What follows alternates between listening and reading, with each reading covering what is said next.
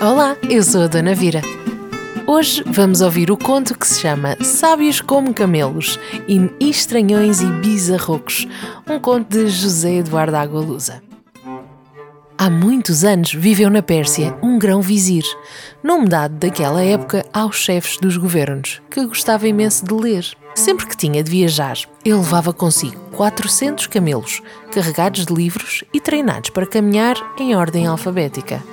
O primeiro camelo chamava-se Aba, o segundo Baal, e assim por diante, até ao último, que atendia pelo nome de Zuzá. Era uma verdadeira biblioteca sobre patas.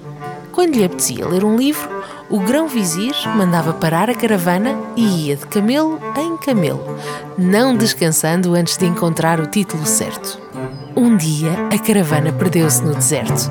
Os 400 camelos caminhavam em fila, uns atrás dos outros, como um carreirinho de formigas. À frente da cáfila, que é como se chama uma fila de camelos, seguiam o grão-vizir e os seus ministros.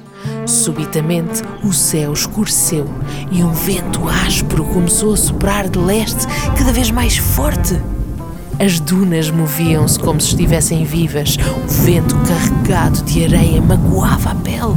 O grão-vizir mandou que os camelos se juntassem todos formando um círculo, mas era demasiado tarde.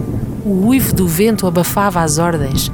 A areia entrava pela roupa, enfiava-se pelos cabelos e as pessoas tinham de tapar os olhos para não ficarem cegas. Aquilo durou a tarde inteira. Veio a noite e, quando o sol nasceu, o grão-vizir olhou em redor e não foi capaz de descobrir um único dos 400 camelos. Pensou com horror que talvez eles tivessem ficado enterrados na areia. Não conseguiu imaginar como seria a vida dali para a frente sem um só livro para ler. Regressou muito triste ao seu palácio. Quem lhe contaria histórias?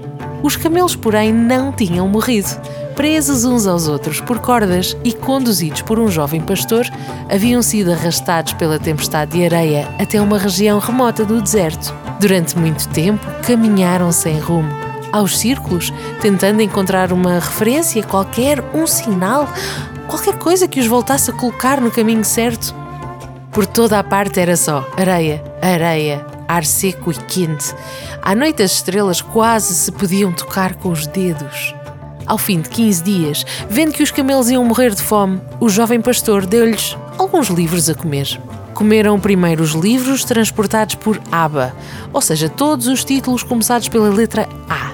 No dia seguinte, comeram os livros de Baal. 398 dias depois, quando tinham terminado de comer todos os livros de Zuzá, viram avançar ao seu encontro um grupo de homens. Eram as tropas do grão-vizir. Conduzida à presença do grão-vizir, o jovem guardador de camelos explicou-lhe, chorando, o que tinha acontecido.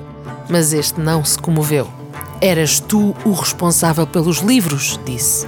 Assim, por cada livro destruído, passarás um dia na prisão.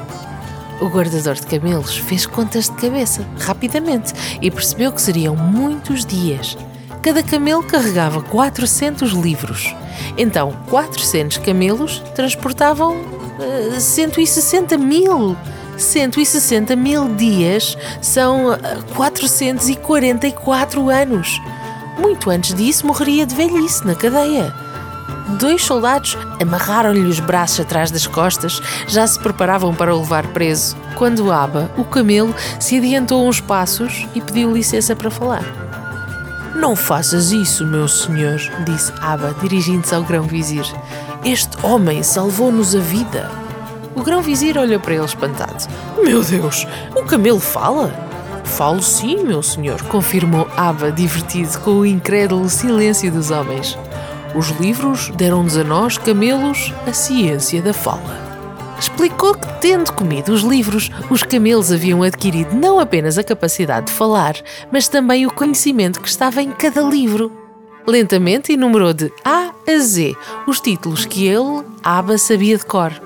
Cada camelo conhecia de memória 400 títulos. Liberta esse homem, disse Aba, e sempre que assim o desejares, nós viremos até ao vosso palácio para vos contar histórias. O grão-vizir concordou. Assim, a partir daquele dia, todas as tardes, um camelo subia até ao seu quarto para lhe contar uma história.